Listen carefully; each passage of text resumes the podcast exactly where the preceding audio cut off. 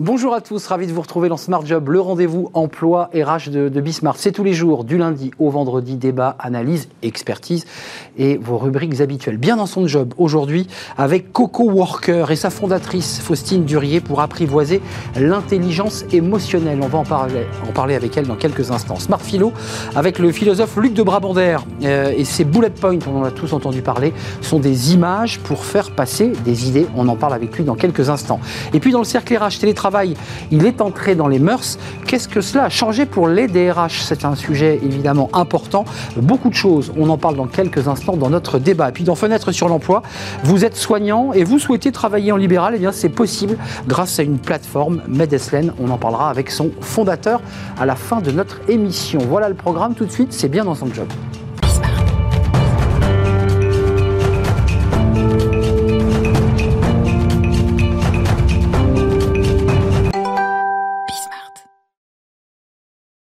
Bien dans son job. Alors là, le nom de notre rubrique est bien trouvé. On en parle avec Faustine Durier. Bonjour Faustine, fondatrice de Coco Worker. Alors on est au cœur du sujet euh, de bien dans son job, euh, c'est le, bien-être au travail. D'abord, quelques mots sur votre parcours, parce qu'on va parler de Coco Worker, de ce que vous avez mis en place euh, pour travailler sur l'intelligence émotionnelle et le bien-être au travail. Comment on arrive à cela? Comment on arrive à, à créer Coco Worker? Alors effectivement, ça, ça, vient de mon parcours personnel puisque j'ai été consultante en conduite du changement chez AXA, c'est-à-dire que je devais donner envie aux personnes d'aller vers le changement, euh, notamment euh, travailler ensemble, à distance, euh, adopter de nouveaux outils collaboratifs, etc. Et en fait, j'avais constaté qu'il y avait un vrai désalignement, un décalage en fait entre les valeurs, entre les discours de changement et ce qui était véritablement considéré, reconnu au quotidien sur le terrain, et que ce décalage il générait une perte de sens, aussi bien auprès de mes collègues que de moi. Ça veut dire que vous-même dans votre fonction de celle qui devait amener euh, du sens, on vous regardait avec des gros yeux, on vous disait mais attends ça marche pas, c'est pas possible, on n'y arrivera pas. Qu'est-ce qu'on vous disait à l'époque? Bah, En fait euh, c'était très simple, on me disait je vais pas prendre du temps pour me former à d'autres choses sur mon temps personnel, alors qu'en réalité ce que j'apporte aujourd'hui, ce que je fais n'est même pas considéré. Euh, ce qui ressortait c'était vraiment un manque de reconnaissance. Et derrière en fait ce que j'ai compris c'est que c'est avant tout un manque d'attention de considération de son management, de ses collègues, et derrière, après, effectivement, un manque d'alignement sur des comportements vertueux qui sont réellement euh, reconnus au quotidien. Alors, vous créez Coco Worker, qui est un, nom qu'on retient, c'est très, très sympa. Euh, outil de management qui forme à l'intelligence émotionnelle. Alors, il y a tout un programme, et on va en parler avec vous. Euh, c'est quoi l'idée? C'est vous vous déplacez? Qu'est-ce que vous dites à, un décideur, à un manager, à un DRH J'ai lu que dans vos, votre pitch, vous dites finalement, dans l'entreprise, on n'accorde pas assez de temps à l'humain. Mm. C'est du temps de perdu, l'humain. Oui, c'est vrai. C'est qu'on a parfois le sentiment que le temps. Enfin, déjà, l'humain est très chronophage. Et le temps, c'est ce qui généralement manque à tout le monde, et encore plus aux managers. En fait, ce qu'on rappelle dans notre discours, c'est que le travail a deux dimensions, une dimension opérationnelle et une dimension relationnelle. Et pour autant, on ne prend pas assez de temps à développer et à entretenir cette relation. Et euh, donc notre outil est fait pour ça, c'est-à-dire qu'on va former euh, les managers et les salariés à la compréhension des émotions qui sont à la, source en fait de nos relations aux autres, et on va les entraîner à exprimer une attention positive et continue à l'autre. Hmm. Et pour ça, on a cet outil qui invite chacun, euh, via un rituel, à se partager des messages d'encouragement, de soutien, de remerciement et de pardon. Alors c'est le kiff. Alors ça s'appelait le kiff, mais en fait c'est fini, c'est plus le kiff là. C'est plus vraiment. Bah avant c'était le kiff. le kiff d'en recevoir hein, quand même. ouais, parce que c'est c'est quelqu'un qui, qui sur sur vous dit bah elle est comme ça, ses soft skills sont comme ça. C'est très valorisant finalement. Il y, a, derrière effectivement une notion de don. Je, suis, je suis reconnaissante de ça et ça, ça, me fait plaisir parce que ça me valorise. En fait, aujourd'hui, on l'a élargi un peu parce qu'on intègre euh, d'autres émotions. Euh, je m'explique. En fait, un remerciement, un kiff, ça va activer la gratitude. Mais on veut aussi activer la, la compassion et l'admiration qui vont se déclarer avec euh, en disant bravo, en disant je te soutiens ou je te demande pardon. Et en fait, ces trois émotions-là, elles ont la particularité de nous attirer entre nous, de prévenir des conflits aussi et de faire en sorte qu'on se sente beaucoup plus lié et appartenir à un groupe. Donc, euh, quand on va dans une entreprise où les gens disent euh, Excuse-moi, je fais attention à toi, on sait que Coco Worker est passé pas loin, quoi. Bah, J'espère que. A... C'est ça un peu l'idée, c'est que vous, vous distillez, vous instillez cette espèce d'énergie, quoi. Exactement, c'est une nouvelle habitude. Alors après, euh, c'est souvent ce qu'on peut nous reprocher. On n'est pas là pour enlever la partie relationnelle et en direct. Ça, faut continuer à le faire. Malheureusement, c'est peut-être quelque chose qu'on ne fait pas assez. Mais en fait, ce qu'on propose, c'est une, une nouvelle habitude qui est en fait une formalisation d'un entraînement, euh, d'une formation continue, si vous voulez. Quand je pratique cet outil-là, je développe mes compétences relationnelles. C'est marrant, c'est vraiment intéressant ce que vous nous dites, parce que c'est des choses d'une évidence absolue qui, sont marquées au coin du bon sens et qu'on réapprend aux salariés.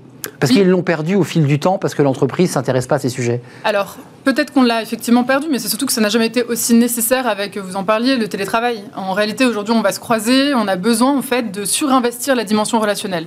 D'autant plus qu'on l'a vu, c'est quelque chose qui se perd un peu plus au détriment de, bah, du tout reporting, du, euh, on, a, on, passe notre vie en fait à rendre des comptes à certaines personnes. Et feedback, le fameux feedback. Voilà, c'est ça. Et donc nous, notre idée, c'est plutôt de, de, demander à chacun de prendre du temps pour les autres, pour prendre soin de ses relations. Euh, un mot avant de parler de votre méthodologie, parce que ça, c'est de la philosophie, puis ensuite vous mettez en place très concrètement une méthodologie avec des vidéos, avec un, un cheminement. On va en parler, mais le lien entre performance et bien-être, c'est-à-dire que vous dites à ces managers tu perdras pas de temps à être un peu à l'écoute, à être sensible émotionnellement, et en plus, tu seras gagnant sur le plan euh, quoi, de la production, de la qualité du travail? Absolument, parce qu'en fait, euh, ce que on disait, c'est chronophage. Aujourd'hui, 30% du temps d'un manager, il est dédié à gérer des conflits. Donc, c'est de la prévention, tout simplement. Euh, en faisant ça, bah, je vais avoir, je vais entretenir des bonnes relations et on peut avoir le sentiment aussi que bah, moi j'ai une ambiance de feu dans mon équipe. Pourquoi j'aurais besoin de ça? Bah, La réalité, c'est que les relations sont hyper fragiles. On a tendance à les, mm. entretenir très ponctuellement avec des séminaires, etc. Tout ce qu'on demande, les team building. Voilà. Et ça doit être continu en fait, et encore plus aujourd'hui. Donc ça veut dire quand même que pour les managers, parce que ça concerne quand même d'abord les managers, euh, c'est un vrai travail sur eux-mêmes qu'ils doivent faire. Euh, je pense qu'ils ont déjà tout ça. Enfin, la condition du management, c'est quoi? C'est l'amour des autres et l'amour du service. Donc, hmm. en réalité, si vous le dites. Euh, bah, aujourd'hui, en tout cas, c'est compliqué de pas l'être, de pas le faire, je pense. Euh, en tout cas, être un bon manager, c'est un peu ce qu'on lui demande. Euh, de, pouvoir euh, lui parler, de pouvoir euh, avoir ce niveau de confiance qui fait qu'on est aussi OK pour avoir des, feedbacks d'amélioration, pour se souder quand il y a des problèmes, quand il y a des difficultés, etc. Alors, Faustine, la méthodologie, ça marche comment? Parce qu'on a envie de savoir comment ça fonctionne.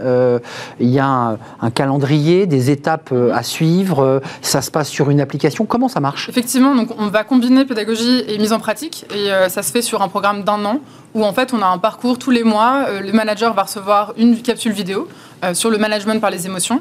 Euh, et les salariés vont recevoir une capsule vidéo sur les émotions en général. Pourquoi la colère, euh, comment je la maîtrise, etc. C'est cette connaissance-là qui me fait mieux me comprendre, mieux me connaître et être en capacité de mieux comprendre les autres aussi, les relations. Et à côté de ça, on couple avec de la pratique sur cet exercice de, de partage de paroles valorisantes. Alors, chacun reçoit ces vidéos, sont programme euh, mhm. qui a été validé par, euh, par le COMEX. Et puis ensuite, il y a un échange, il y a un partage entre les salariés qui ont reçu euh, la colère et puis le manager que vous guidez. Est-ce qu'il y a un moment où ils il se parlent de cela? Absolument. En fait, ça dépend des managers. On, on peut aller beaucoup plus loin hein, dans l'accompagnement puisqu'on propose aussi des, des, lives avec les managers pour échanger sur tous ces apprentissages-là, pour les accompagner, parce qu'on a certains qui ont plus de mal aussi à comprendre l'intérêt, hein, enfin très sincèrement, et donc mm. on va les accompagner. Mais ils vous disent, mais attendez, je perds du temps avec votre truc. Voilà, mais c'est, ça peut arriver. En fait, on peut pas c'est-à-dire que moi, je suis pas contre euh, cette réaction-là, parce qu'aujourd'hui, on leur demande avant tout de rendre des reportings et pas, pas assez de prendre du temps avec leur équipe et pas assez d'être de bons managers sur ce point relationnel. Donc, euh, oui, c'est un peu en porte-à-faux, parce que d'un côté, il y a les obligations financières et de rentabilité, puis de l'autre côté, on leur dit qu'il faut aussi passer du temps. Donc, ils sont un peu tiraillés, ces pauvres managers. Et c'est pour ça que le, le fait d'avoir choisi cet outil-là, c'est une preuve. C'est une preuve pour le candidat qui va rejoindre une entreprise, qu'il va y avoir un management bienveillant qui est mis en place, et c'est une preuve pour le manager. En tout cas, il peut être accompagné il a l'outil pour bien faire son travail. Là, pour l'instant, les entreprises, euh, vos prospects et celles qui, vous suivent déjà, c'est quel profil? On est plutôt dans, le, dans, la tech, on est plutôt dans les startups. Quel, quelles sont les entreprises qui se disent aujourd'hui, c'est déterminant pour nous? Bah, un peu toutes en fait, très sincèrement. alors, on a euh, historiquement des grands groupes parce que vous l'aviez dit, moi je viens de chez AXA et forcément il y a il y a cette appétence de base et cette, ce, problème aussi de base de, cloisonnement dans ah les équipes. Euh, Ces grosses entreprises. Voilà, on a du mal à se communiquer, à savoir qui fait quoi, etc. Donc euh, ça, y a, déjà, il y a cette, euh, cette sensibilité première avec les grands comptes.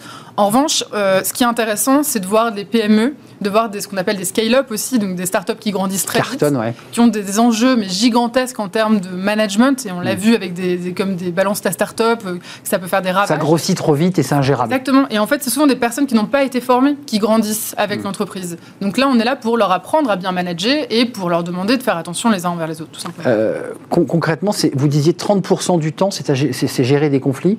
Ça veut dire que concrètement, en bout de chaîne, le chef d'entreprise, le patron du COMEX, le, CEO vous dit bah, effectivement, on a réussi à réduire le nombre de conflits et donc à améliorer la qualité du travail. C'est un peu ça, finalement, la finalité. On va le retrouver, effectivement. On va avoir notre impact sur euh, les enquêtes de satisfaction. Euh, en termes, nous, sur nos, clients, c'est tout ce qui est proximité managériale. J'ai le sentiment d'être considéré, écouté par mon manager. C'est la base. Voilà, et donc c'est ce qui fait que j'ai envie de rester. Enfin, quand même, hein, un, départ sur deux, c'est lié à mon manager. Hmm. Donc euh, ça va être vraiment lié satisfaction, bien-être, et euh, derrière, le manager pourra nous dire performance ou pas, mais oui tout ça, ça reste quand même assez culturel et on, le sait avec des feedbacks de satisfaction de nos clients en tout cas, ça a l'air de bien marcher. Oui, parce que tout l'enjeu pour terminer, c'est évidemment mesurer tout cela. Mm. C'est le ressenti des, salariés. Euh, vous avez anticipé avant Covid cette idée du, de, Coco, euh, de Coco Worker ou, vous l'avez développé, transformé pendant le Covid? Parce que là aussi, ça a dû mm. vous faire réfléchir à tout ce qui s'est passé télétravail, travail atomisé. Alors, c'est quand même quelque chose que moi je défends depuis très longtemps, mais euh, on va dire que c'est devenu essentiel après Covid. Euh, et on s'est professionnalisé aussi pendant, pendant tous ces temps-là. En fait, on Vous avez profité de ce temps, Bien sûr, on a travaillé avec un expert en intelligence émotionnelle. C'est pour ça qu'on s'appelle plus KIF non plus. Enfin voilà, on voulait que ce soit parlant pour tous. Et derrière, on, sait l'expliquer et on sait accompagner encore mieux euh, nos clients. Donc vous avez amélioré encore Coco Worker. Méfiez-vous, Coco Worker est, est là euh, et améliore le, comportement tout simplement aussi des managers et la façon dont ils abordent leurs collaborateurs. Merci Faustine Durier d'être venue, fondatrice de Coco Worker sur l'intelligence émotionnelle. On fait, euh, on fait une rubrique de transition Smart Philo. Toutes les semaines, un philosophe vient eh bien, nous faire partager et faire un pas de côté, en quelque sorte, sur le regard qu'il porte sur l'entreprise. les bullet points, ça vous dit quelque chose? Bah oui, ça vous dit quelque chose. Ce sont ces, ces, dessins, ces schémas parfois un peu compliqués qu'on présente pendant des, des conférences. Eh bien, on en parle tout de suite avec Luc de Brabander.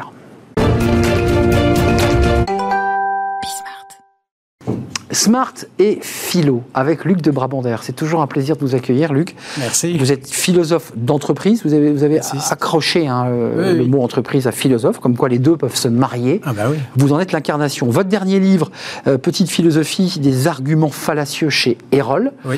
Et aujourd'hui, vous êtes venu, alors avec quelques illustrations d'ailleurs pour appuyer votre, votre développement, qui est le, bullet point. Alors c'est un mot un peu barbare, euh, qui sont ces, ces, graphiques, ces schémas qui accompagnent des présentations des conférences, des grandes réunions.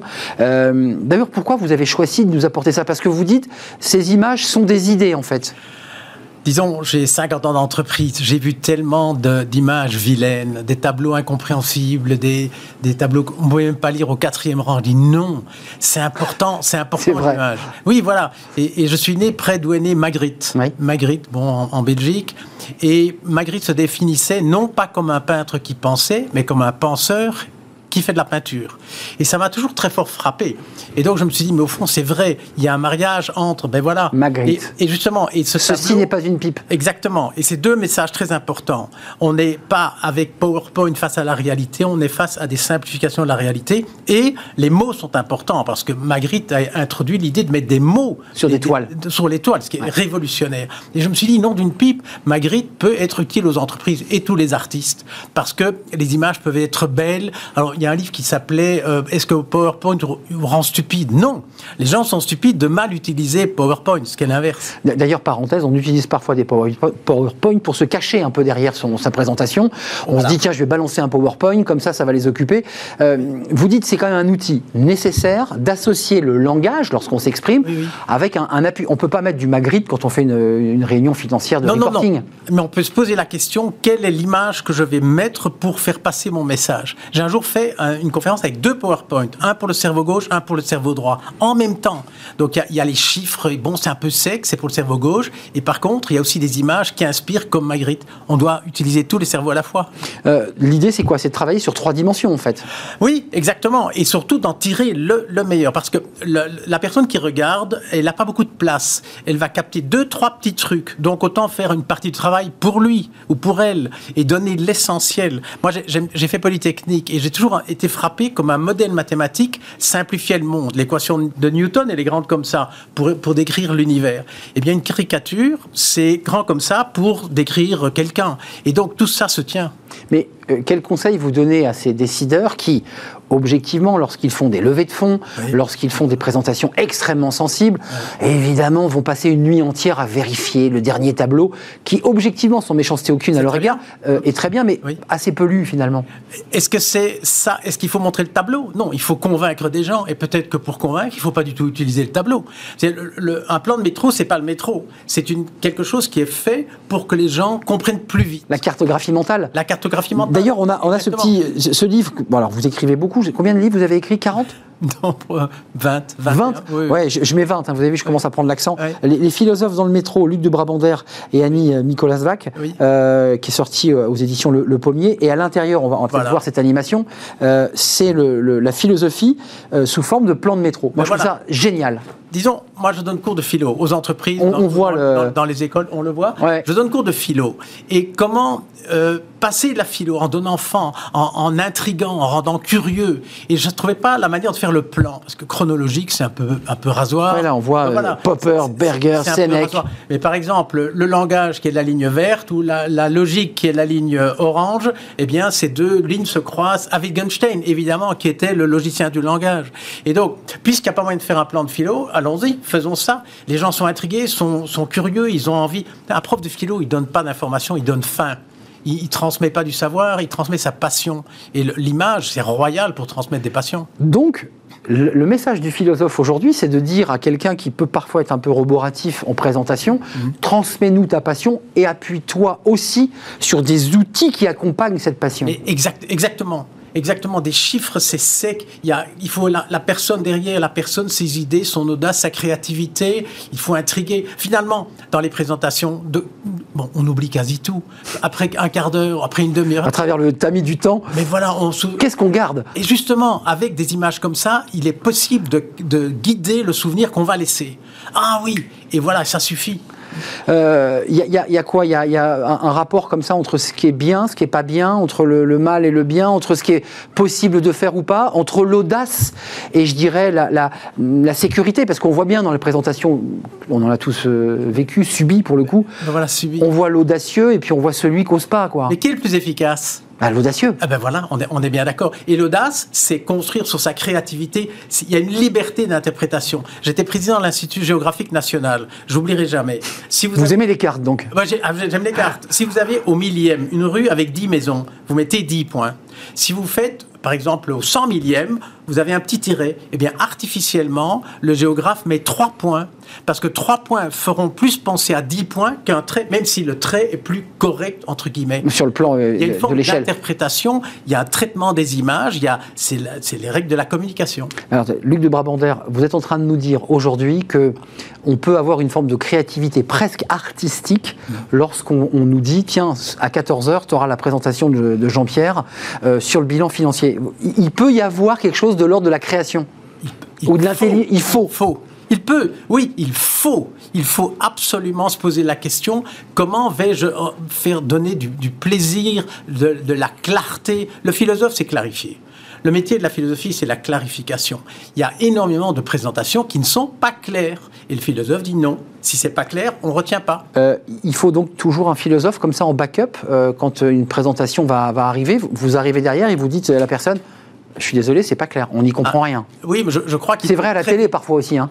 Vous remarquerez, parfois c'est pas clair non plus. J'osais pas le dire. Non, mais, c'est vrai. Oui, oui, mais je crois qu'un philosophe, il peut être utile partout. C'est un peu le regard extérieur, un peu divergent. Tiens, pourquoi, etc. C'est le questionnement. Je comprends pas. Ah ben oui, pourquoi, voilà. Donc, Luc de Brabander, pour nous, pour, avant de nous, nous, quitter, euh, il vous est donc arrivé, dans votre expérience, dans ce rapport à l'entreprise, de pouvoir euh, éviter la mauvaise présentation, de dire aux collaborateurs, aux manager, au directeur, franchement, c'est une catastrophe ce que tu fais là. Ah ben oui, ah ben oui. C'est ça, c'est votre boulot, ça. Ah ben oui.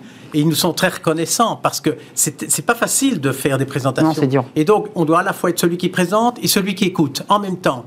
Bon, un philosophe peut être utile pour ce, ce genre d'exercice. Un philosophe sert aussi à ça, à, éviter des présentations soporifiques, sans intérêt, mal écrites. Oui, bien sûr, bien sûr. Luc de Brabander, c'est un plaisir de vous accueillir. Euh, les philosophes dans le métro, Luc de Brabander, parce qu'on l'a utilisé cette animation pour le, plan à l'intérieur que je trouve génial. Euh, de, je vais essayer de savoir euh, à quel philosophe je me rattache par rapport à l'endroit où j'habite dans Paris. Et puis votre dernier livre, Petite philosophie des arguments fallacieux. Erol, arguments fallacieux, c'est quoi? Moi, c'est le mot un peu moderne pour dire sophisme. L'argument fallacieux, c'est la construction, le raisonnement qui a été délibérément piégé pour, euh, je dirais, coincer l'adversaire. Donc pour nous manipuler en quelque sorte. Oui, oui, on en reparlera bientôt d'ailleurs. Oui, la manipulation par les mots et le sophisme, qui est le, mot utilisé. Voilà, il y, a les images, les concepts et le, les mots. C'est ça, des mots vides, ben, voilà. mais qui sont tellement beaux à entendre. Oui, mais bon, quel est le but qu'on poursuit aussi hein C'est un débat philosophique. Merci Luc du Brabander, merci, à très très très bientôt pour une prochaine euh, rubrique chronique de Smart Philo. On fait une courte pause, on va s'intéresser au DRH. Alors là, au cœur du, métier des DRH, euh, percutés par le télétravail, comment leur métier a évolué, comment il s'est transformé. Euh, sommes-nous en train d'assister, on le répète souvent, à une petite révolution du monde du travail? Et les DRH, évidemment, sont en première ligne. On en parle dans notre débat, les invités sont là. On les accueille juste après cette courte pause.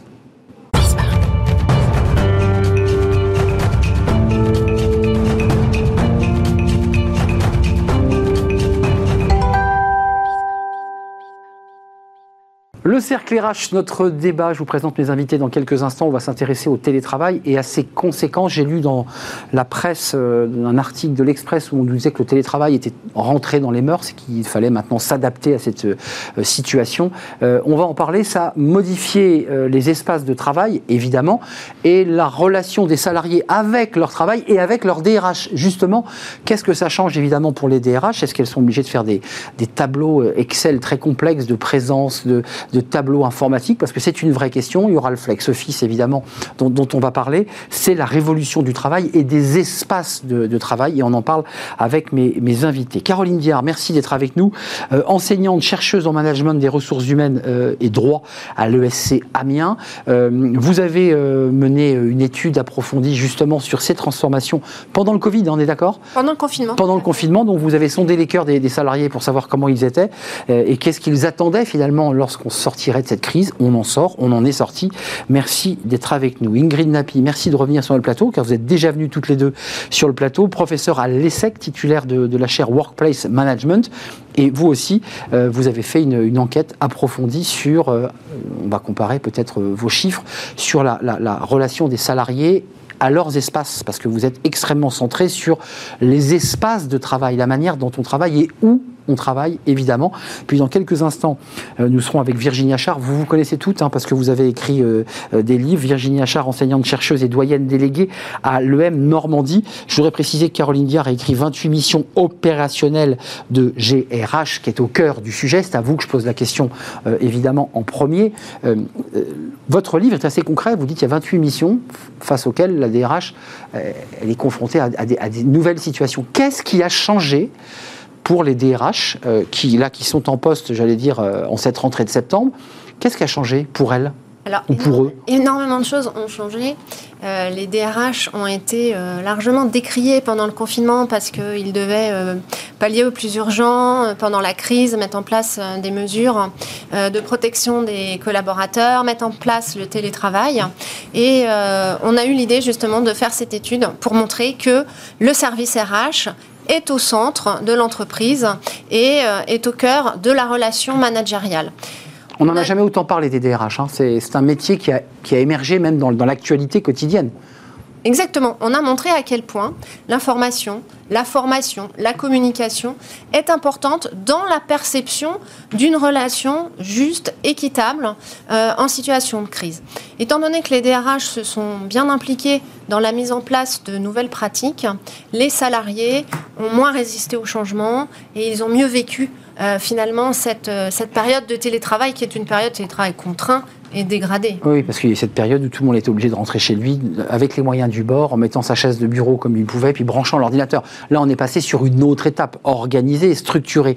Euh, Ingrid Napi, je, vous donne la parole, et puis on donnera la parole à Virginie Achard, mais vous, vous êtes aussi très centré sur la façon dont on travaille.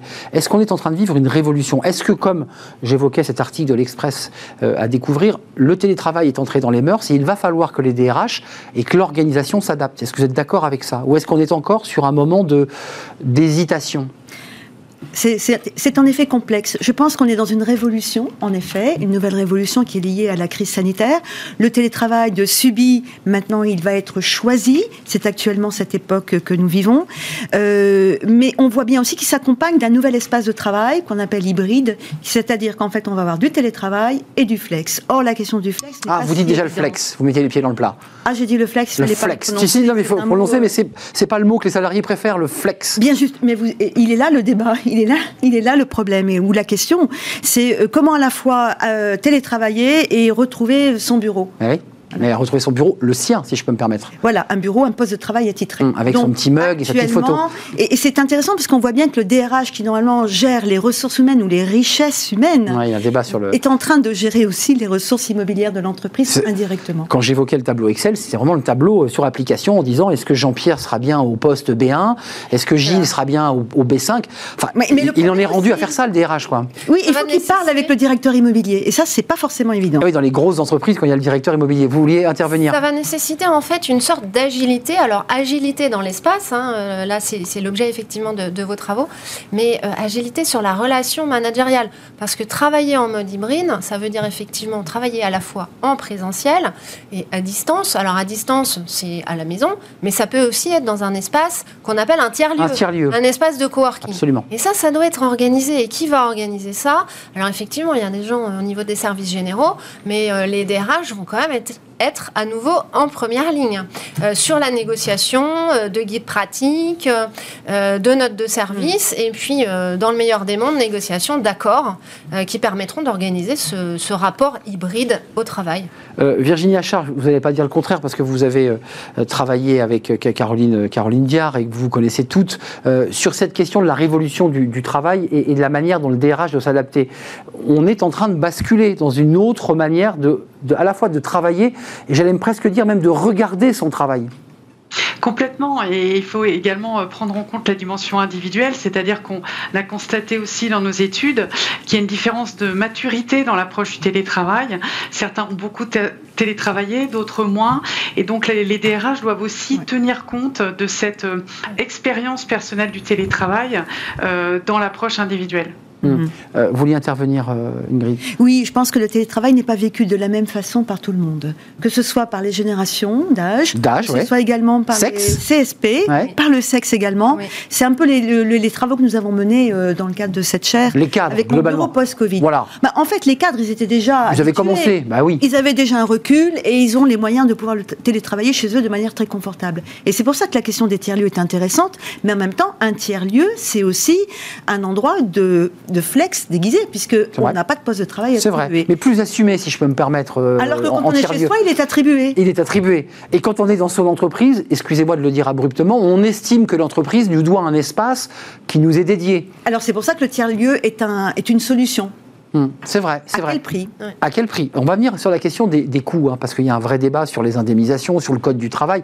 Tout ça se met en place doucement. Euh, la solution, c'est le tiers-lieu? Vous, qui avez observé cette... Euh, Alors, non, je ne dirais pas que la solution idéale, c'est le tiers-lieu. Je pense que la solution idéale, euh, c'est la solution qui convient à une organisation. donc, une organisation, c'est un collectif avec des personnes qui la composent. Et vous l'avez mentionné, hein, effectivement, est-ce qu'on a des hommes, est-ce qu'on a des femmes, hmm. est-ce qu'on a des gens qui sont plutôt jeunes? Plutôt en fin de carrière Est-ce que c'est plutôt des cadres, etc. Et c'est à ça qu'il faudra euh, s'adapter. Et dans notre étude, on a bien vu au niveau des répondants qu'il y a une distinction très claire entre ceux qui avaient déjà expérimenté le télétravail avant le confinement, ce qu'on appelle les experts, et puis euh, ceux qui n'avaient pas expérimenté le télétravail après le confinement et qui sont plutôt les novices. 45%, on a quelques chiffres qui sont intéressants. Alors évidemment, il y a beaucoup de chiffres, hein, les études ANDRH, il y a vos travaux. 45% des, femmes ont plutôt bien vécu le télétravail contre 52% pour, pour les hommes, puisqu'on évoquait le distinguo homme-femme pour les femmes, on l'a vu, on l'a déjà dit, c'était plus dur pour certaines d'entre elles, seules parfois, euh, devant tout faire. Ou seules ou devant gérer aussi les enfants. Exactement. C'était une crise, donc normalement les enfants sont censés être regardés. Hum. Euh, sauf que les enfants n'étaient pas à l'école, rappelez-vous. Voilà, c'est parce que c'est eh, une eh crise. Euh, indépendamment de ça, ça demande aussi une certaine organisation euh, ça demande des outils aussi euh, informatiques, de, la logistique, notamment je pense à des, systèmes d'impression, etc. Donc le télétravail, oui, mais à quelle dose, ça va être ça, va être ça le sujet. Hum, et aussi à quel prix, on y reviendra, parce qu'il y a des revendications. Retrouver quoi au bureau. Retrouver quoi au bureau C'est vrai. parce que le télétravail a généré, des inégalités. Les DRH doivent s'interroger sur ces inégalités, puisqu'on ne doit pas avoir d'inégalités dans une entreprise. Hum.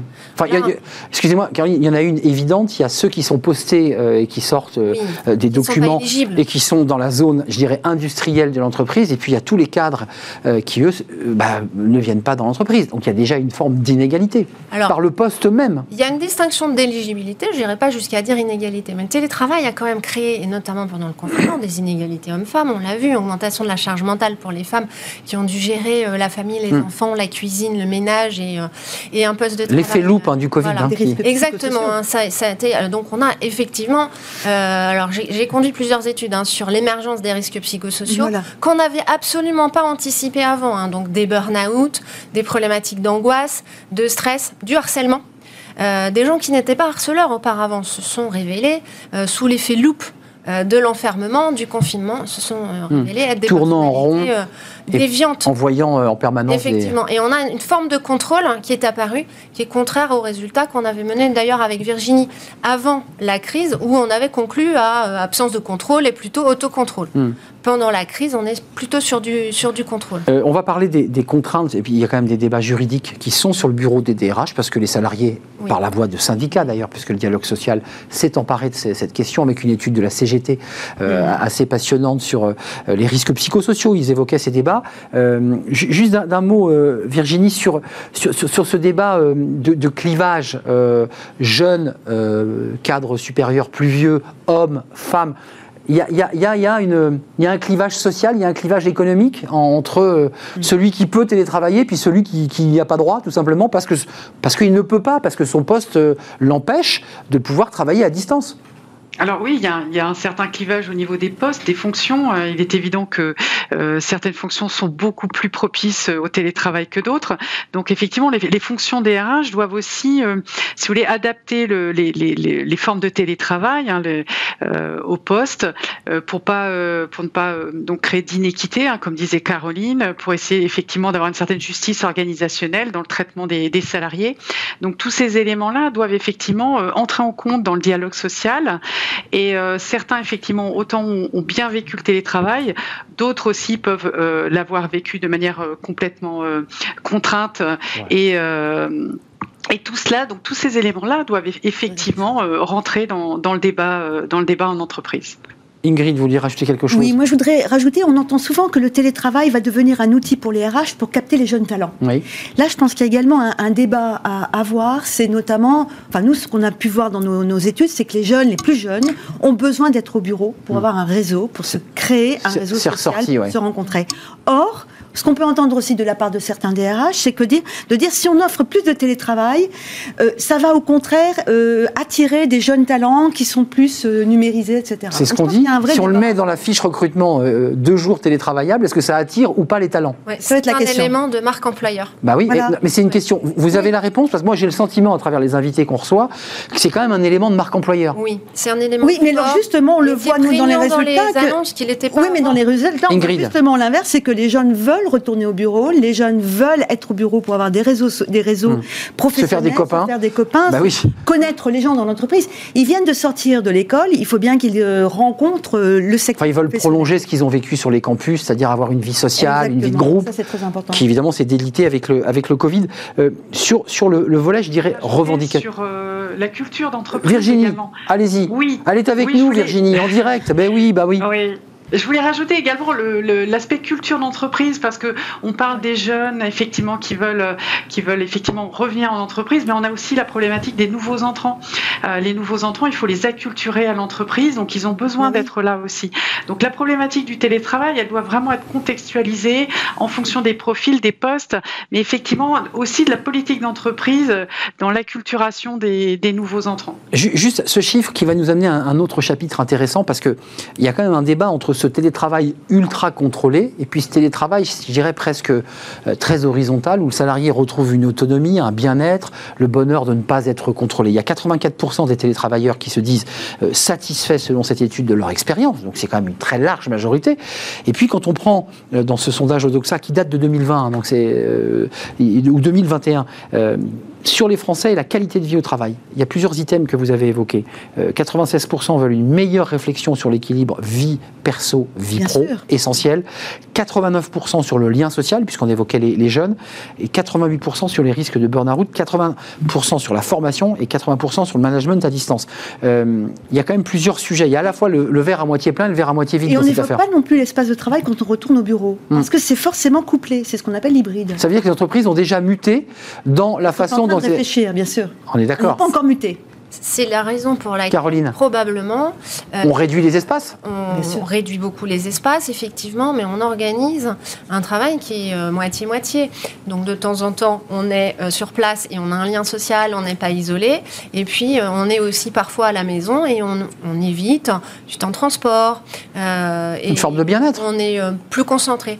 Donc effectivement, dans un monde idéal, ce serait un monde hybride. Hum, c'est ça. Mais il est hybride d'ailleurs dans les accords qui ont été signés, c'est deux jours, trois jours. On a hybridé. Il y a Boursorama, puisqu'on l'évoquait hier, qui s'est mis en 100% télétravail, mais c'est une entreprise de service qui ne produit rien de particulier. Sur les revendications des salariés, le code du travail. Alors, on sort un tout petit peu du sujet, mais c'est important indemniser les salariés euh, pour leurs dépenses euh, liées au télétravail, le chauffage, le café, euh, tous ces sujets très pratico-pratiques.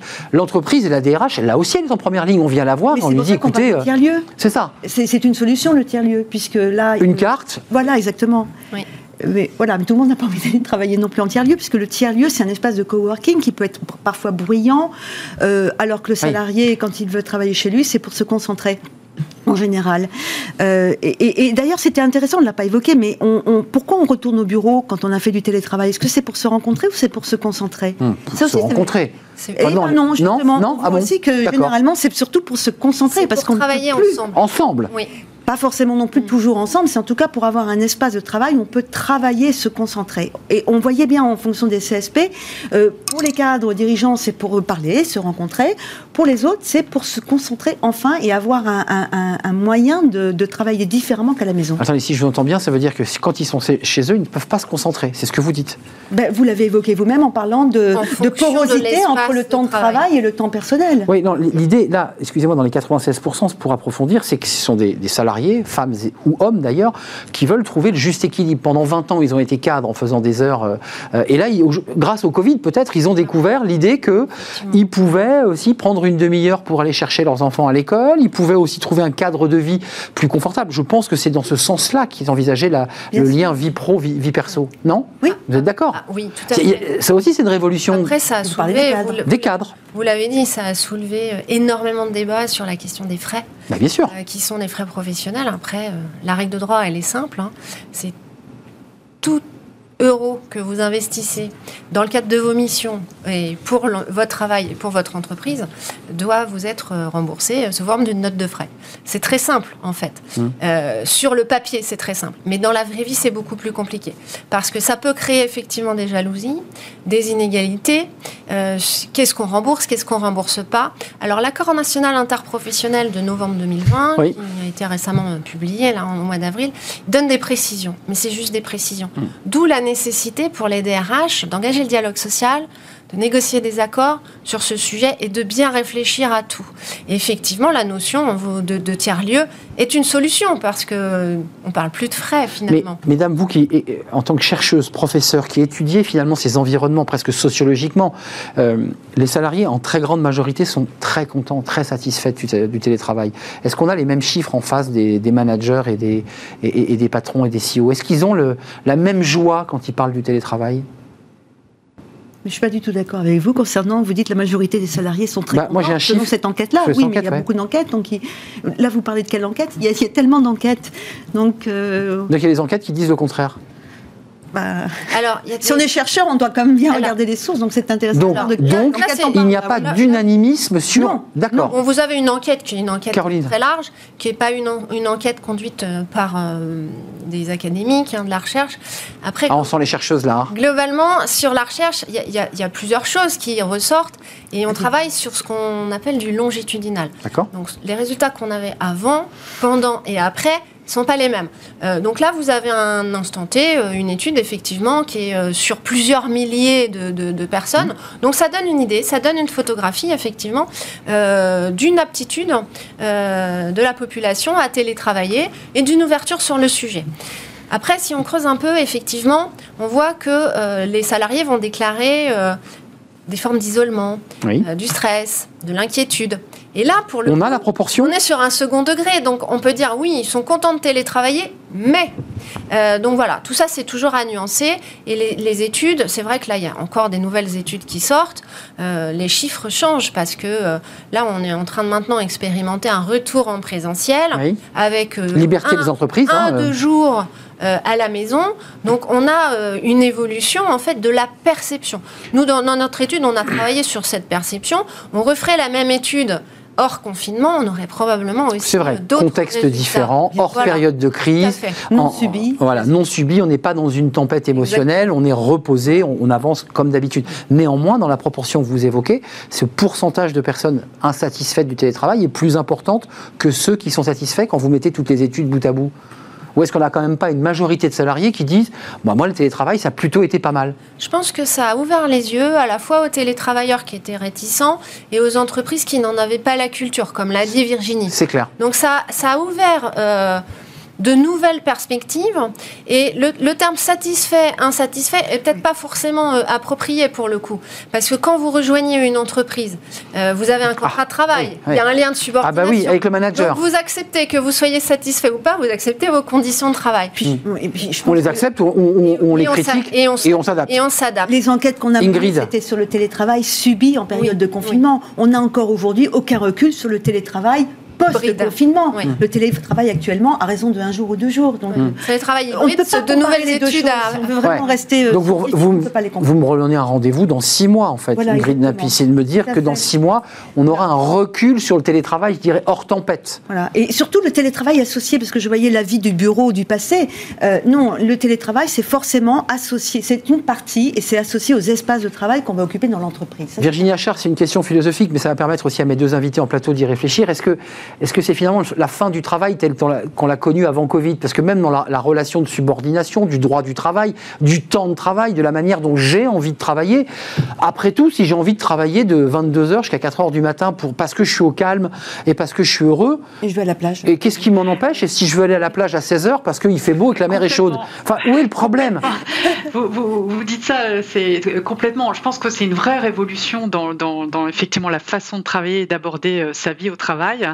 Euh, vous dites ça, mais effectivement maintenant dans les entreprises, il y a des télétravailleurs qui sont euh, euh, qui peuvent être géographiquement extrêmement loin, hein, donc qui ne viennent pas forcément très régulièrement donc dans l'entreprise. Donc ça, ce sont aussi de nouvelles formes de télétravail, hein, ce qu'on pourrait appeler le télétravail de l'extrême, donc avec des, des salariés peu présents dans l'entreprise, mais néanmoins qui appartiennent au personnel. Donc, je pense qu'effectivement, on, est, euh, on est en train de, vivre une révolution du, travail et de ses formes. Euh, comme l'ont dit euh, mes, collègues, eh bien, on, va voir effectivement émerger des, de, enfin, oui, de nouvelles formes hybrides euh, où le télétravail pourra effectivement être euh, tout ou partie du temps de travail. Donc ça, ce sera effectivement Donc, intéressant. le code du travail devra, un Virginie, le code du travail va devoir s'adapter. Enfin, permettez-moi, mais on n'est plus dans le travail. Le code du travail est quand même issu du monde ouvrier des usines. Mais ça bouge. Les lignes ont bougé déjà. D'accord. Ça dépend si on est en révolution ou pas, si, ou si c'est une crise. Ah, même le mot révolution, vous me le contestez. Vous êtes une contestatrice, hein, Ingrid Napi, hein, sur, sur ce plateau. mieux, non Vous contestez même le mot révolution, alors que vous avez introduit notre débat en disant qu'effectivement. C'est une révolution du bureau, et pas du, du télétravail. C'est une révolution. Ah, donc vous n'êtes pas. Révolution, voilà. Non, moi, je n'ai jamais parlé de révolution. Euh, j'ai toujours dit c'est une évolution. Le télétravail, ça existe quand même depuis euh, oui. non, mais des années 90. L'évolution, donc là, on tout évolue. Le là. Voilà. Enfin, il s'est quand même généralisé pendant une période contrainte où, les salariés l'ont découvert. Euh, on voit aussi les travers du télétravail. Oui, bien sûr. Il y a un temps d'ajustement. Isolement, burn-out. Voilà, et là on en parle de plus en plus aussi, donc il, faut attendre, il faut attendre que ça se stabilise. Mesdames les chercheuses et professeurs, qu'est-ce qu'ils vous disent, vos étudiantes et étudiants? Parce que vous avez ces débats-là avec vos étudiantes, ceux qui vont être sur le marché du travail dans 1, 2, 3 ans. Ils vous disent, mais nous c'est le télétravail, nous c'est l'hybride. Comment ils regardent cette société qui se dessine devant eux? En tout cas, ils sont contents de revenir sur nos campus. Je pense que c'est ah. déjà l'idée de... Ils sont contents de se retrouver dans les cafétérias, de se retrouver... Mais ça c'est parce qu'il y a la sociabilité étudiante. qui est là euh, pour, pour un étudiant qui est de, de faire un cours sur Zoom ou autre, non. Ça, c'est terminé. Invivable. Pratiquement. le questionnement qui est émergent non, mais au-delà chez les étudiants, c'est le contrôle. C'est les questions que, moi j'ai en retour. C'est, euh, on a été euh, à distance, euh, on nous a contrôlés, on nous a pas contrôlés, et qu'est-ce que qu'est-ce qu'on va faire maintenant? C'est-à-dire que eux, jeunes adultes, futurs managers, vont devenir soit des gens sous contrôle, soit des gens qui vont contrôler ou pas. Mais la relation, finalement, elle est à, construire, à co-construire. C'est un, un, sujet de débat qu'on pourrait ouvrir euh, dans les semaines qui viennent, dans les mois qui viennent. On a besoin des managers Parce que quand j'entends des salariés, mais gens vous souriez, mais il y a des salariés qui disent mais je suis en autonomie, je gère mon poste exactement, j'ai une productivité supérieure. Oui, mais alors. Est-ce que j'ai besoin d'être contrôlé? Je suis toujours surprise qu'on reste très français, en fait, très euh, franco-français, ou en tout cas euh, peut-être propre à la région francilienne, mais aujourd'hui, on est dans une concurrence quand même globale, internationale. Mondiale, bien sûr. Euh, ça se passe pas comme ça dans les pays asiatiques. Donc, euh, euh c'est pas notre culture non plus, si je m'autorise à le la, la structure éducative. aux États-Unis, on revient au travail. Donc, à un moment donné, il faut, faut, ouvrir un peu euh, l'horizon et regarder ce qui se passe dans les autres pays. Non, c'est intéressant ce que vous dites. On est un peu dans un doux rêve, quoi. Bah voilà. Et la concurrence tertiaire, elle existe, elle est là, elle est à prendre en compte. C'est tout à, fait à un moment donné, les entreprises, notamment les grands groupes, soit des banques, des groupes industriels, ils sont globaux aujourd'hui, ils sont internationaux. Donc, la pratique du télétravail. Et ils voient ailleurs. Euh, hmm. euh, entre Nantes et Paris, excusez-moi, c'est typiquement français. Hmm. On ouvre. Ouais, on ouvre. C'est intéressant. De, on, lève la caméra et on, va dans le monde. Donc c'est un doux rêve, quoi, de se dire après tout, ce monde du télétravail est idéal. Euh, ou alors on y va doucement, mais sûrement. Il y, y, a des avantages et des bénéfices qui ont été mis en exergue pendant le confinement, mais aussi beaucoup, beaucoup d'inconvénients et de hmm. risques qui n'étaient pas apparus avant. On a évoqué. Et notamment le problème de la délocalisation. Parce qu'avant, euh, les, les, gens disaient oui, moi je suis très qualifié et euh, finalement on ne peut pas me remplacer. On peut se faire concurrencer par euh, quelqu'un d'Allemagne, de Pologne, de plus loin et d'Asie. Un enseignant-chercheur qui serait à Berlin, il fait le même cours que je vais faire à, hmm. Amiens ou à juste un petit problème de droit du travail. Il peut me, concurrencer, voilà, exactement. On en revient, vous voyez, au problème du droit. Oui. Voilà, il faut que le droit, parce que sinon c'est impossible. Nous avons un carcan en France qui est effectivement le droit, mais après c'est aussi une protection. C'est vrai, ça non, mais il y a un débat ouvert sur l'épaisseur de ce code du travail, mais son volet protecteur. Euh, Virginie Achard, j'aimerais avoir votre point de vue, vous êtes, vous êtes plus loin parce que vous n'êtes pas en plateau, mais ce débat est passionnant parce qu'on a comme ça des idées reçues, une sorte de passion du télétravail. Et puis là, je suis un peu douché moi en plateau. Là, je, me dis bon, euh, je regarde plus le sujet de la même manière.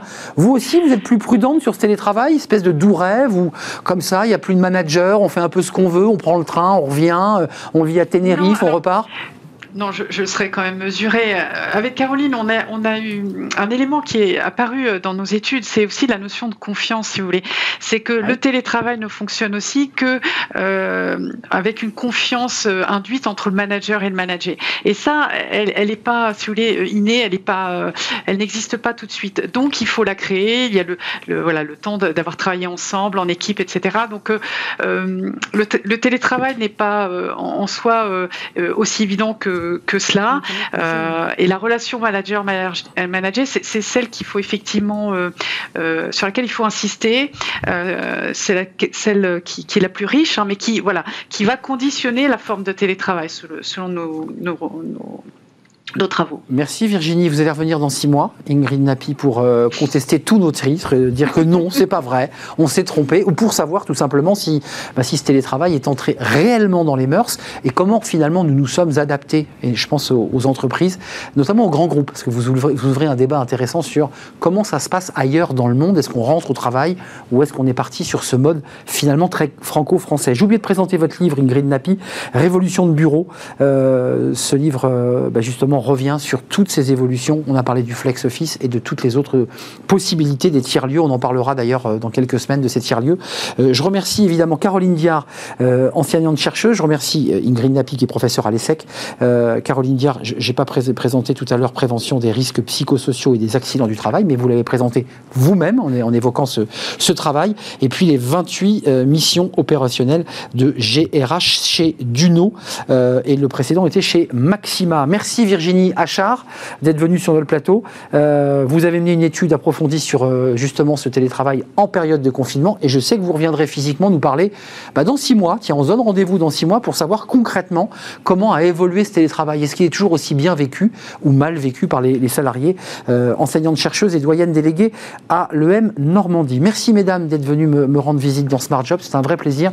On termine avec Fenêtre sur l'emploi, qui est la dernière rubrique de notre émission. On s'intéresse aux soignants. Alors on en a beaucoup parlé pendant le Covid. Euh, des soignants souvent du service public ou de cliniques privées salariés, mais s'ils devenaient finalement profession libérale, c'est possible. On en parle tout de suite.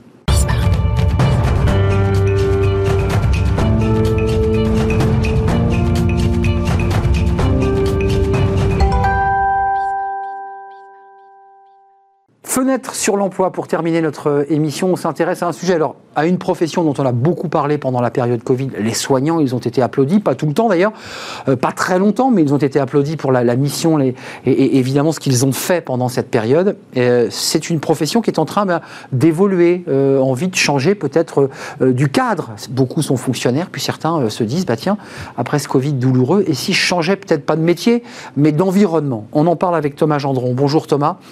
Vous êtes le le, CEO de Medels, médical autre.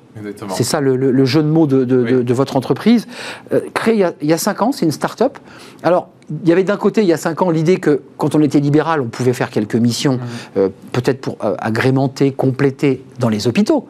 Et puis après le Covid, là, vous avez aujourd'hui, dans votre entreprise, vous êtes une plateforme, hein, mhm. des, soignants fonctionnaires qui n'en peuvent plus et qui s'inscrivent et qui veulent passer dans le libéral. C'est bien ça qui veulent avoir plus d'indépendance. En effet, les, dernières stats euh, montrent qu'il y a 40% des euh, soignants actuellement qui souhaitent un changement de métier. Ça va être, c'est un peu moins dur qu'un changement de métier radical, c'est plutôt une évolution dans leur métier et du coup ils veulent aller vers le libéral pour avoir plus d'indépendance. Confort, dans un confort de vie oui, un confort de vie, pouvoir être maître de leur planning et pouvoir vraiment gérer, euh, gérer cela comme ils le souhaitent, ce qui implique aussi moins d'administratifs, parce qu'il y a énormément d'administratifs dans le, dans le secteur hospitalier. Oui et euh, pouvoir se concentrer sur la gestion de leurs patients et pas la gestion de tâches administratives. Et pour ça, euh, ils se tournent vers le libéral.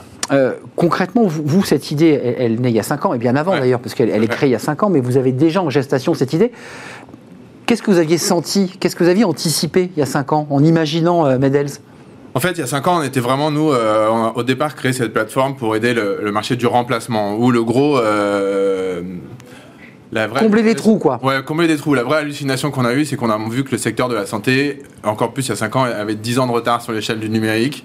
Et on s'est retrouvé à la faculté de médecine à avoir un panneau de remplacement où tout était fait sur des euh, affichages. Avec des épingles. Exactement. Et du coup, c'était les cabinets médicaux qui imprimaient ça de leur cabinet, qui envoyaient ça au bureau des élèves et qui devaient l'imprimer. Et du coup, il y avait. Euh, et euh, il y avait des panneaux d'affichage qui étaient là depuis six mois et qui n'avaient pas, toujours pas été changés. Donc on s'est dit on va digitaliser ça. D'accord. Et, ça c'est le début ça. Ça c'est le début. Voilà. Donc, de la préhistoire au numérique. Voilà, on a fait euh, du coup on a fait une plateforme et suite à cela on a vu que les libéraux étaient vraiment une population qui était euh, pas assez pris en considération et qui avait un gros besoin et qui était en plus en forte évolution. On est sur une croissance énorme du libéral. Il y avait 75 000 infirmiers libéraux en 2009. On est passé à 140 000 euh, là euh, cette année et euh, la croissance continue d'augmenter. Infirmière d'ailleurs. Oui, infirmière ou infirmière. Majorité de femmes, je crois. Majoritaire de femmes, oui, 80%. Ouais, c'est ça. donc là, vous découvrez qu'il y a une sorte de tentation de Venise dans cette profession, de, de du côté libéral vers d'autres d'autres activités, toujours dans le domaine médical. Et puis j'imagine que le Covid a tellement épuisé cette profession dans le service public, dans, dans les hôpitaux, que certains viennent et disent, moi, je voudrais plus partir, créer mon cabinet. C'est ça le c'est un croisement en fait, ça se croise là. Oui, c'est ça. En fait, ils veulent garder toujours euh, une diversification d'activités. C'est-à-dire qu'ils veulent à la fois euh, pouvoir garder euh, du travail dans une structure hospitalière parce qu'ils aiment bien ces missions-là, ils aiment bien les soigner les patients, mais ils aimeraient bien aussi avoir une activité dans une clinique, pouvoir travailler dans des entreprises privées pour pouvoir, pourquoi pas, changer les choses. Beaucoup ont travaillé dans les centres de vaccination aussi dernièrement euh, pour, pour, pour, des missions qui sont aussi un petit peu mieux rémunérées que, hmm. euh, que la partie euh, hospitalière. Oui, j'allais vous le demander. Il y a aussi un besoin de complément de, de, revenus parce que c'est vrai qu'il y a eu des revendications. Ils ont d'ailleurs été en partie honorés avec une augmentation de salaire pour les, les soignants et les, et les, infirmières, mais euh, c'est pas suffisant. Il y, a, il y, a, un désir quand même d'améliorer le pouvoir d'achat, en fait, d'avoir un, un deuxième job. Comment elles font d'ailleurs techniquement quand on a une journée de travail à l'hôpital? On peut, on peut refaire une mission euh, le lendemain, ailleurs, le week-end? Comment ça se passe? Alors quand euh, elles sont à l'hôpital, elles sont obligées de travailler au sein de l'hôpital, au sein du groupement hospitalier, euh, du coup avec leur contrat de, de, fonctionnaire ou de salariat. Bien sûr. Mais donc elles n'ont pas le droit d'avoir des missions en annexes dans des hôpitaux, dans des cliniques bah ou, ou, autres, structures. Par contre, ouais, en se mettant en libéral, nous, ce qu'on leur a permis, c'est justement pouvoir cumuler les deux et à la fois travailler dans le public, dans le privé ou même euh, autre secteur. C'est très intéressant. Donc, c'est-à-dire qu'elles gardent leur statut de fonctionnaire Non. Elles perdent leur statut de fonctionnaire. Donc, dès lors qu'elles basculent dans l'univers libéral, elles deviennent indépendantes, travailleurs indépendants, et elles perdent leur statut de fonctionnaire. C'est un statut libéral. Donc là, vous avez beaucoup, beaucoup aujourd'hui de, soignants qui quittent, je dirais, la, la sécurité de l'emploi pour, pour cette euh, aventure de libérale oui, énormément. Nous, on se concentre là pour l'instant sur les infirmiers et les médecins généralistes. Euh, rien que le mois dernier, on en a rentré 500 euh, nouveaux euh, sur, sur le mois. Et là, on en accompagne actuellement 3000 tous les jours. Où on propose des missions sur... Donc, il y en a 500 qui ont raccroché la blouse de l'hôpital public et, et de leur statut de fonctionnaire. Oui. C'est énorme. Et, l'argument, j'imagine que vous échangez avec eux. Alors, c'est une plateforme, donc vous ne les avez pas forcément toujours en. mais qu'est-ce comment ils justifient cette bascule? Pour plusieurs choses. Il y avait un, euh, ils ont en effet énormément donné pendant la phase de, Covid. Il y a eu un manque de considération sur euh, la deuxième vague. Il n'y a mm. pas eu une rémunération euh, à, la hauteur, de leurs efforts. espérances et des efforts. Ils ont, il y a eu un, il y a un sous-effectif important dans les structures hospitalières qui entraîne vraiment euh, du coup un, un, stress très fort de, de, travail du coup pour, pour toutes les missions qu'ils ont, qu'ils ont à l'hôpital et euh, ils avaient envie euh, de pouvoir avoir euh, un meilleur équilibre entre leur vie personnelle et leur vie professionnelle. Et pour ça, le libéral répondait à leurs attentes. juste un mot, je suis, je suis infirmière. comment je fais là? Si j'ai envie de changer de monde, je suis infirmière à la PHP, j'en peux plus. Comment je fais? Je, je vais sur votre site, je m'inscris, je fais une fiche, je donne mes compétences. Comment ça marche? Oui, euh, du coup, euh, vous avez juste à venir sur notre site, euh, vous allez être, inscrire l'ensemble de vos informations et ils vont être contactés par l'une des personnes de nos équipes qu'on appelle des agents qui vont pouvoir accompagner ce, accompagner ce soignant-là dans toutes ces démarches pour pouvoir passer en libéral. Changer de statut donc. Et changer de statut et puis après, du coup, à partir de ce moment-là, recevoir des missions via notre plateforme. Donc ensuite, la plateforme va orienter ce, cette nouvelle libérale à trouver des missions quoi, ponctuelles, c'est des, des, contrats longs, comment ça se passe? On intègre un cabinet dans un remplacement? C'est des missions à la journée, euh, du coup, euh, où tout se refait via la plateforme. Nous, on va lui créer un profil qui va lui permettre d'avoir un vrai descriptif de son, de son parcours professionnel et euh, on va directement l'accompagner de A à Z. C'est-à-dire qu'elle va recevoir des missions qui correspondent à son profil, à ses attentes, à ses disponibilités. Et après ça, on va générer le contrat de prestation entre euh, le soignant et l'établissement. Et on va générer après une facture si la mission s'est bien passée. Et, euh, et puis son paiement sous 48 heures. Euh, excusez-moi, c'est quoi Une forme d'agence d'intérim aussi, finalement, euh, qui gère le contrat de travail, qui, qui édite le salaire euh, et une forme, Vous êtes aussi une agence de, placement de soignants, en fait On est une agence de placement de soignants. La différence avec l'intérim, c'est que nous, on n'est pas sur des formats du coup, de salariat ou de CDD ou CDD. Mais statut libéral. Donc, ils, elles, restent, elles gardent leur indépendance, enfin, nos soignants gardent leur indépendance, gardent leur vraiment diversification d'activités où elles peuvent être à leur compte et avoir des missions ponctuelles aussi en parallèle. Hmm. Et ça permet, du coup, aux établissements de santé de leur apporter une nouvelle vague de soignants qu'ils n'avaient pas aujourd'hui avec l'intérim. Parce qu'on est vraiment sur un autre type de profil. Et avec des qualités de soignants importantes, c'est des gens qui quittent l'hôpital, qui ont un très bon niveau de, soins, j'imagine qu'on a différents types de soignants. En effet, on a certains qui quittent l'hôpital, donc en effet, qui ont un très bon niveau de soins, ou d'autres aussi qui sont à leur compte, donc qui sont en libéral et qui ont aussi un très bon niveau de soins, mais qui va être différent. Oui, c'est pas le même, même ils ont aussi une grande autonomie et euh, une vraie euh, logique euh, de, gestion d'une structure. D'entreprise. Et de responsabilité qui est aussi très bien valorisée par les établissements de santé. Ouais, ce sont des entrepreneurs aussi parce qu'ils gèrent effectivement une petite entreprise et ils font des milliers de kilomètres, faut-il le rappeler. exactement. Et nous, on les aide justement à faire en sorte de s'occuper de leurs patients et pas gérer tout le reste qui est euh, trouver des missions ou gérer administratif. Hum, toute la lourdeur, ils peuvent se concentrer sur le soin. C'est très clair, Thomas Gendron. Euh, et ça cartonne, puisqu'il y a de plus en plus, vous le dites, qui sont des chiffres assez hallucinants de, de médecins euh, fonctionnaires, enfin qui avaient la sécurité, qui préfèrent la quitter pour, pour la liberté. Merci d'être venu sur le plateau, Thomas Gendron, CEO de MEDELS, qui est le jeu de mots médecine autre médical autre, c'est ça Une autre vision du médical. Une autre vision du médical. C'était un plaisir de vous accueillir. Merci à vous, merci pour votre fidélité. Merci à toute l'équipe, merci à Hector à la réalisation aujourd'hui, merci à Saïd pour le son, merci à Fanny Griesmer et à Margot Ruot qui m'accompagnent dans cette émission. C'était un vrai plaisir. Je serai là demain. D'ici là, portez-vous bien. Bye bye.